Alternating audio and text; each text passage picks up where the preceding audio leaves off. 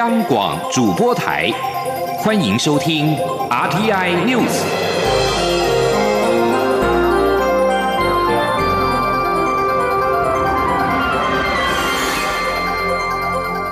听众朋友您好，欢迎收听这节央广主播台提供给您的 RTI News，我是张顺祥。油价今天上涨，连续第五周收高。因为石油输出国家组织和俄罗斯等产油国联盟协议和美国新一轮刺激政策的希望支持市场，纽约市场西德州中级原油一月的期货价格上涨六十二美分，收在每桶四十六点二六美元。伦敦市场北海布伦特原油二月的期货价格上涨五十四美分，收在每桶四十九点二五美元。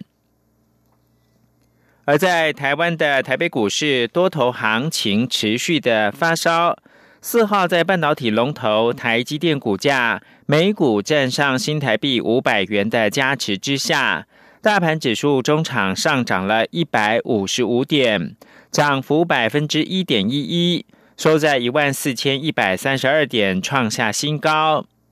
至于新台币对美元的汇价，盘中强升四角多。最高来到二十八点二五元，尾盘央行再度进场，强拉到二十八点五二一元，创下了二十三年来的新高。记者陈立新红报道。COVID-19 疫情加速远距需求，也造就台湾科技电子产业有护国神山之称的台积电，已经有包括花旗环球等七家外资喊出六字头的目标价，主要是因为台积电先进和成熟制程需求同步逼近满载。四号股价盘中一度站上五百零五元，朝历史高点五百零六元扣关，中场收五百零三元，改写历史新高价，市值冲破十三兆元大关。台积电领。军带领相关类股股价往前冲，也拉升台北股市大盘指数站上万四大关，中场上涨一百五十五点，涨幅百分之一点一一，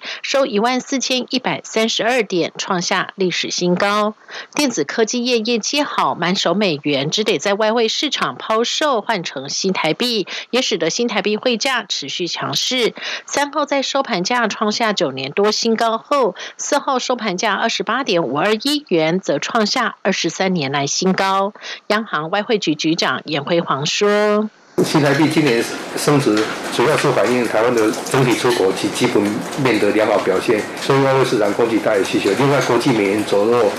也会加，就今年国际美元走弱，市场也加重新台币升值的压力啊。就是国际版、国内国内外因素都有。”新台币对美元汇价在疫情之后不断强升，四号收盘价创下一九九七年以来新高。严辉煌也表示，一切就是市场供需决定，央行没有所谓的防线，但央行的汇率政策不变，只要市场失序，央行本于职责，必会进场稳定汇价。中央广播电台记者陈琳信鸿报道。政府开放来猪进口引发争议，全国超过八成进口猪肉业者宣布将不会进口来猪，并自主标示肉品不含来剂。对此，行政院长苏贞昌四号表示，进口猪肉商明白标示肉品不含来剂，这是商业行为，政府乐见。不过，政府对于未来的进口肉品仍是会严格的把关。一定会保护民众的食安。农委会主委陈吉仲则表示，厂商这样的决定应该是依照市场的需要调整。记者林永清报道。含莱克多巴胺的美国猪肉将于明年一月进口台湾，引发部分民众忧虑。进口猪肉肉品业者三日发表维持不进口来猪及落实标示产地意向书声明。业者表示。政策发布后，生意大受影响。不进口来猪，就是为了让民众安心。农委会主委陈吉仲表示，今年所有猪肉进口比去年同期少了三成，杂碎也从二点七万公吨锐减到一点二万公吨，这也是厂商愿意宣示不进口来猪的原因。民进党立委蔡意瑜在立法院质询时则提到。有媒体解读说，进口商决定不进口来猪，是在替政策背书。他认为，厂商进口肉品的选择，第一个因素是国民是否会食用，第二个就是价格。他以各国批发价格比较，加拿大猪肉六十一元，美国猪含来计七十八元，不含来计七十八点九元，而台湾猪是一百到一百一十元。他认为，单从价格来看，厂商决定不进口来猪，应该与替政府背书无关。陈吉仲也认同蔡宜瑜的说法，他说：“是啊，所以比讲政府的工作是制度面做好，啊，其他和市场去选择。”陈吉仲强调。针对猪肉，未来将会清楚标示产地来源国，确保消费者买到的产品是自己想要的。但是，若连动物饲料、用药都要标，恐怕会标示不完，国人也不容易看清楚。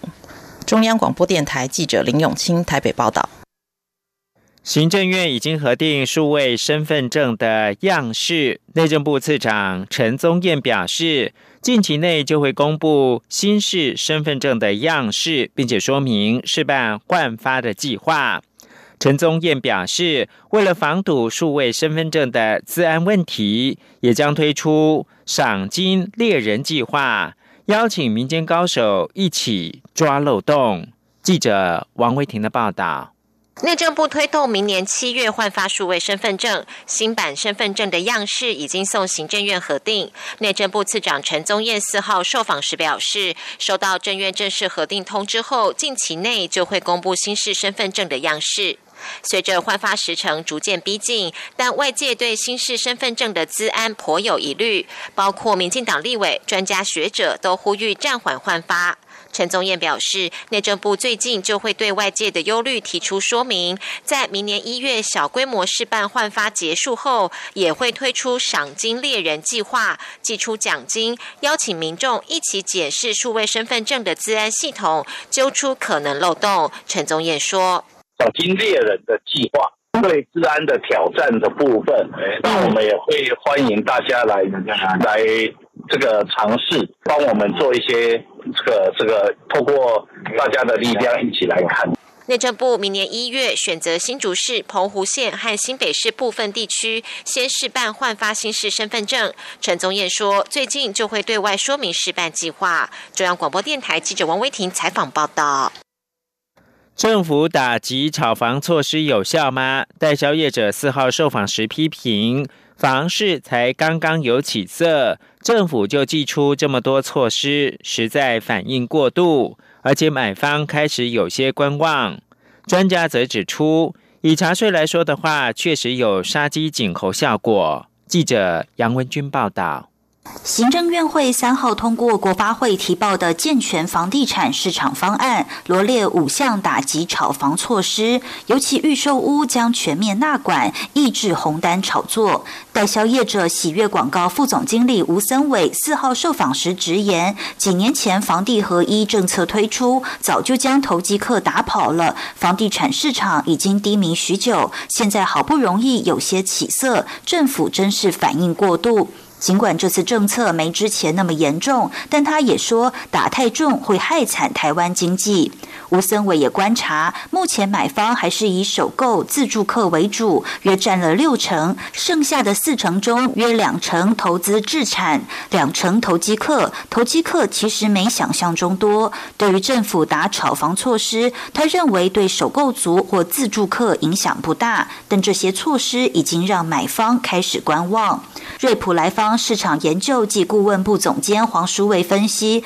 这次寄出的政策比较像运用既有的工工具健全房市，对补强预售屋漏洞有帮助。以查税来说，确实有杀鸡儆猴的效果。他说。我觉得这这绝对是有用。从过去的历史来看，而且最主要是我们知道它是追查的是所谓的所得税、逃漏所得税哦，它的回溯期是很长的。这个战线不是我们眼前的，它只要锁定这些特定的呃业者或者是个案哦。马上就会有这个杀鸡儆猴的效果。黄书卫指出，预售屋在实价登录上管制很松散，像是建商自售不用登录，委托代销的成交价可以延迟一两年才申报，容易出现作价拖延，营造出假排队，现在不买就买不到的现象。对消费者而言，有价格不透明、资讯不对称的隐忧，需要特别小心。对于这些打炒房措施，有没有可能让房价下跌？吴森伟认为不可能，因为土地持有成本变贵，持有成本是很关键的因素。黄书伟也说，全球房市在宽松货币下都是上涨，没有逆转的现象。台湾房市相对健康。中央广播电台记者杨文君台北采访报道。对于民进党立法院党团建议，监察院撤回已经提交立法院的国家人权委员会职权行使法，人权会主委陈菊表示，经过面对面的沟通之后，人权会了解党团在立法过程中的思考，会完全尊重立法院。陈菊也否认党团总召柯建明曾在沟通过程当中拍桌，他表示。两个人关系非常好，与党团成员也都能够理性对谈。记者欧阳梦平报道。监察院提出国家人权委员会职权行使法送立法院审议，除了司法院对部分条文有意见外，民进党团也认为有扩权的疑虑，因此希望监察院撤回。党团总召柯建明并表示，不会为了十位人权委员另设职权行使法。之后甚至传出人权会与民进党团在十一月底沟通时，因为双方各持己见，柯建明还一度为此拍桌。国家人权委员会主委陈菊四号上午为国际人权日主题特展揭幕前受访时表示，人权会与党团对于人权的关怀是一致的，有不同意见是因为平常相互沟通与理解不够。他与柯建明的关系很好，与党团成员也都能理性对谈，没有媒体所称的拍桌仪式。他说：“后来我们有跟。”党团的委员，还有党团的这些呃一些干部，大家互相沟通，啊，他们就比较理解啊，他们的一些顾虑思考，啊，当然我会觉得立法我们是完全尊重立法院，啊，所以他们的一些意见，那我想我们监察院内部啊，我们再来做一些讨论。陈菊表示，社会上许多民间团体希望国家人权委员会能够独立行使职权，但即使没有职权行使法，国家人权委员会的委员以及所有监察委员还是能独立行使职权。中央广播电台记者欧阳梦平在台北采访报道。今年八月一号才刚挂牌上路的国家人权委员会，为了迎接成立之后的第一个国际人权日。特别举办了国际人权日主题特展，陈菊为特展揭幕。他希望透过展演的内容，让台湾社会认识并且了解台湾人权发展的轨迹、国家人权委员会身负的重任，以及未来对于追求人权的展望。国际新闻。美国国务卿蓬佩奥四号宣布，对涉入到恶意影响力影响的中国官员跟统战人士实施签证限制的措施，禁止入境。他说，未来会持续透过类似的措施，向外界来宣告美国不欢迎违反国际秩序的人士。为了反制中国胁迫性影响力行动。美国国务卿蓬佩奥四号透过声明宣布，将依据《移民与国籍法》，对相关的中共官员与统战人士实施签证限制的措施，禁止他们入境美国。蓬佩奥表示，受到制裁人员包括了曾涉及使用或威胁使用暴力、窃盗。公开个人资讯、间谍行动、恶意破坏，或者是恶意干涉美国国内政治事务、学术自由、个人隐私或商业行动的中国与中国共产党官员，或是积极参与中共中央统战部活动的人士，蓬佩奥说，这些恶意行动的目的为拉拢、胁迫美国。与其他国家地方政府领导人、海外华人社群、学术界跟其他公民社会团体，以促进中共威权论点跟政策的重点。蓬佩奥最后敦促中国停止透过胁迫跟恫吓手段压制言论自由，并指美国未来会持续的检视可以动用的措施，回应这些令人关切的情势。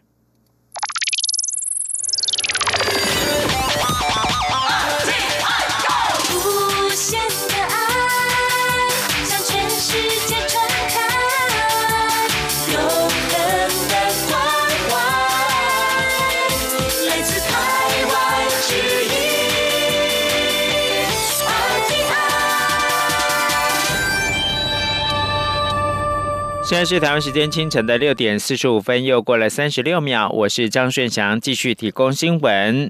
交通部观光局继去年推出小镇漫游年，选出三十个台湾经典小镇以及十个客庄慢城之后，在交通部长林佳龙的推动之下，又在今年推出了台湾经典小镇二点零。而明年的经典小镇三点零的名单也在四号出炉，林佳龙特别出席受证典礼，并且强调将以这三年选出的百大小镇，打造成为台湾的观光国家队，行销到世界。央广记者杨仁祥、吴丽君的采访报道。观光局在二零一九小镇漫游年首度选出三十个台湾经典小镇及十个客庄慢城，又在二零二零脊梁山脉旅游年推出台湾经典小镇二点零，选出包括二十个山城在内的三十个经典小镇。而为了迎接二零二一自行车旅游年，再进一步自北中南东挑出三十个乡镇，并于四号在交通部。举行台湾经典小镇三点零受证典礼，沙画家马利欧也在现场画出台湾各式小镇的多样风情。交通部长林佳龙致辞时强调，台湾是防疫大国，全世界都看见，但是更要利用边境尚未解封的黄金时刻，进一步把品牌擦亮，晋升为观光大国。因此，他既去年射出观光三支箭，包括召开全国观光发展会议、制定二零三零年观光政策白皮书及观光局升格改制为观光署之后，现在还要进一步推动三观，希望结合十三个国家风景区以及百大小镇，打造台湾的观光国家队。他说：“然后现在我在推三支箭之后，是三观。”观光立国、观光主流化，还有观光圈产业联盟，这个变成一个好的国家队。那各位就是不可或缺的队员，所以我们经过精挑细选，那本来只是一年而已，我们把它延伸到三年，挑出了百大小镇。我们未来还有三年的计划，要投入更多的资源，所以这百大小镇也会配合我们未来的观光圈。变成一个产品，到全世界去行销。林佳龙指出，北大经典小镇有三十六个火车有经过，六十四个小镇自行车道很迷人，二十六个小镇是海湾，二十三个是山城，还有十三个原住民部落，十二个客庄。每个小镇都可以从自己的 DNA 找出令人惊艳的特色与亮点，搭配接下来的主题。旅游年，无论是自行车、铁道或跳岛旅游，创造疫后的国际旅游商机。中央广播电台记者杨仁祥、吴丽君在台北采访报道。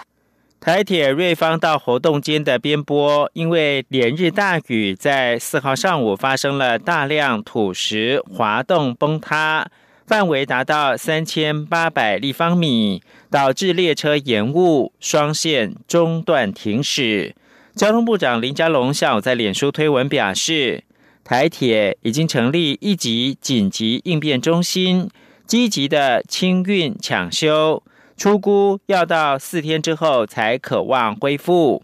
他也只是相关单位全力协助台铁紧急的应变。希望尽力将对旅客造成的影响跟不便降到最低。林佳龙晚间前往新北市瑞芳活动台铁轨道边坡坍方的现场，视察抢修进度，并且慰问施工人员的辛劳，同时对于台铁落实标准作业程序，确保旅客的安全，予以嘉奖跟肯定。台湾失智人口逐年的攀升，荧光未来创新协会推动动态的 QR Code 荧光守护贴。小小一张贴纸贴在长辈的衣物跟用品上面，路人只要用手机扫一下 QR code，就能够立即致电家属跟派出所，只要三秒就可以协助失智长辈及时找到回家的路。央广记者郑祥云、刘品熙的采访报道。随着台湾高龄化社会发展，失智人口日趋增加。目前全台共有二十九万人罹患失智症，台北市占了三万八千多人。失智长辈走失事件层出不穷，让许多家庭承受莫大的压力。荧光未来创新协会跟台湾寿恩公司合作推出动态 QR Code 荧光守护贴，可以贴在长辈常穿的衣物用品上。一旦长辈外出需要协助时，善心人士只要用手机扫描一下 QR Code，三秒就可以联络到家属跟派出所。荧光协会理事长许玉宁说。它最主要，它是一个动态的 QR code，也就是说能够及时呃贴在长者随身的衣物啊，或者是他比较容易发现的被发现的这个敬老卡上。那当只要有善心人士愿意呃扫描一下 QR code，在黄金三秒就可以立即拨打到紧急联络人、家属或者是去可以帮忙的人。荧光协会创办人新北市前市长朱立伦跟台北市长柯文哲四号上午一同出席推广记者会，两人当场示范扫描 QR code 贴纸，除了会显示长辈的姓名，并可直接致电家属，也会显示周边最近的警察局地图跟电话。荧光协会表示。荧光守护贴是由善心人士赞助设计，推广初期将先赠送六百份体验版给台北市政府，优先提供给七十五岁以上或有走失之余的长辈，将在台北市各区老人服务中心发送，送完为止。央广记者曾祥云、刘品熙在台北的采访报道。海洋充斥着许多塑胶微粒，其中直径或长度不达五毫米的微塑胶。因为体积小，容易被海洋生物误食。中央研究院四号表示，旗下的生物多样性研究中心研究员陈国勤以潮间带生物文藤壶为研究对象，发现文藤壶若一直食入微塑胶，则下一代幼生的死亡率增加三倍。论文登上了十二月的《环境污染》期刊。请听记者杨文军的报道。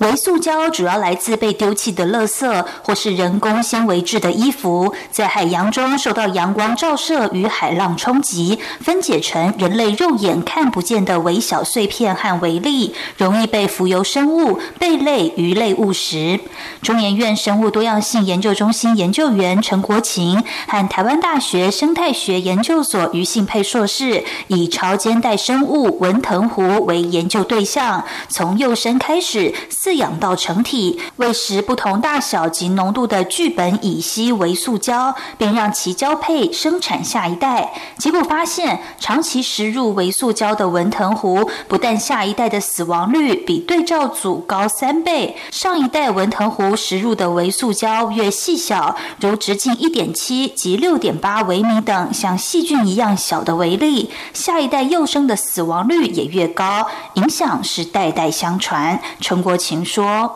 这看起来就是他自己吃完萎缩胶以后，他其实是没没事情，但他孩子就会比较比较快死掉，要就是比正常的就是容易死掉三倍以上，所以这样子看起来萎缩胶是可以对这个海洋这个浮的生物有跨世代这个影响的。陈国勤也指出，微塑胶对第一代底栖的无脊椎动物没有明显影响，但是累积的微塑胶毒性却可能跨越世代，也可能经由食物链累积在中高阶掠食者的体内。就可能影响到整个海洋生态系统。尽管目前微塑胶对人体健康的影响仍有待研究，但推动海洋生态保育、减少塑胶制品的使用都是当务之急。中央广播电台记者杨文君台北采访报道。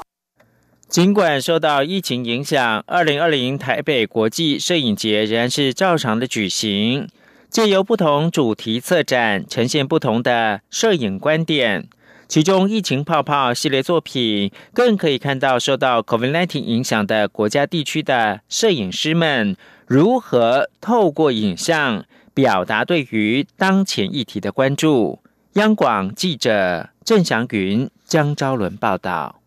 从有摄影以来，影像就成为提供人类观察世界和自我的一面镜子。即日起在中山纪念堂开展的二零二零台北国际摄影节，就透过十种策展主题，邀请来自十三个国家地区共五十六位摄影师创作者，透过影像呈现十种摄影观点。有十万里、庄林、李贞奇、邓南光、李全柱等台湾前辈摄影家的经典作品，也有来台传教的荷兰籍神父毕耀远所拍摄的台湾早年风土民情照片，还有汇聚纪实、当代、街头、时尚、生态等百位不同领域台湾摄影师的影像记录访谈。香港反送中事件与台南铁路地下化工程两大主题系列作品，则再次凸显影像与社会运动之间的关系。也有创作者透过行为艺术的影像呈现，表达对于主流社会空间的另类观点，或是作为内在情绪宣泄的出口。存在之间，疫情泡泡系列则呈现全球各地受疫情冲击相当大的国家地区的摄影师们，如何在有限度的条件下，透过影像看待当前疫情氛围与未来的不确定性。而随着数位时代来临，透过城市演算与 AI 人工智慧所产生的作品，似乎也成为新兴的影像创作趋势。策展人之一曾玉娟说：“数位时代的摄影的观点，是不是重可以重新用一个另外的数位思维去思考？呃，就是说，到底我们在透过城市产生的影像，在透过一个城市演绎的方式，那去产生的影像，它可不可以被归类在摄影的项目里面？”台北国际摄影节总策划人蔡文祥表示，今年摄影节以“生活的可能”为主题，除了呈现不同面向的摄影观点，也希望激发大家对于摄影的未来有更多思考与想象。蔡文祥说：“有些作品，也许各位怀疑到底是不是摄影，哦，那我们也想，我们也想要借由这样的展出的内容，然后引起大家的反思。哦，那我想这个反思呢，有助于说将来喜欢摄影创作的朋友里面，你可以重新另外一个角度去思考摄影将来的可能性。”当然，我们也希望说，借由这样的展览里面，然后找到一个摄影的创新的价值。配合摄影节举办，策展团队也特别企划以“回溯真实与拟真之间”为题的台湾摄影之星大赛，入选的八位创作者作品一并在展览中展出。另外，今年还邀请偏乡小朋友透过摄影镜头，表达他们对于世界的看法。中国面台记者郑祥云、张昭伦台北采访报道。国际新闻。美国总统当选人拜登表示，美国人民面临一个严峻的就业前景。在二零一九冠状病毒疾病病例激增之下，需要立即协助以度过未来几个月的难关。美国公布十一月就业报告显示，创造就业机会出现了停滞。拜登在听取简报的时候表示，如果我们现在不行动，未来将会变得非常的凄凉。美国人民需要协助，现在就需要。他说，民主、共和两党共同提出九千零八十亿美元的纾困计划，正在国会讨论，这是一个好的开始。但明年将需要更多的援助。最后看到的是，英国跟欧盟负责脱欧谈判代表四号表示，双方无法同意后英国脱欧贸易协议。五号，英国首相强生和欧盟执委会主席范德赖恩将会谈话。法新社报道，脱欧首席谈判代表巴耶尼在英国谈判代表佛罗斯特两个人表示，由于双方在公平竞争环境管理和渔业方面严重的分歧，今天都认为没有达成协议的条件。以上新闻由张顺祥编辑播报。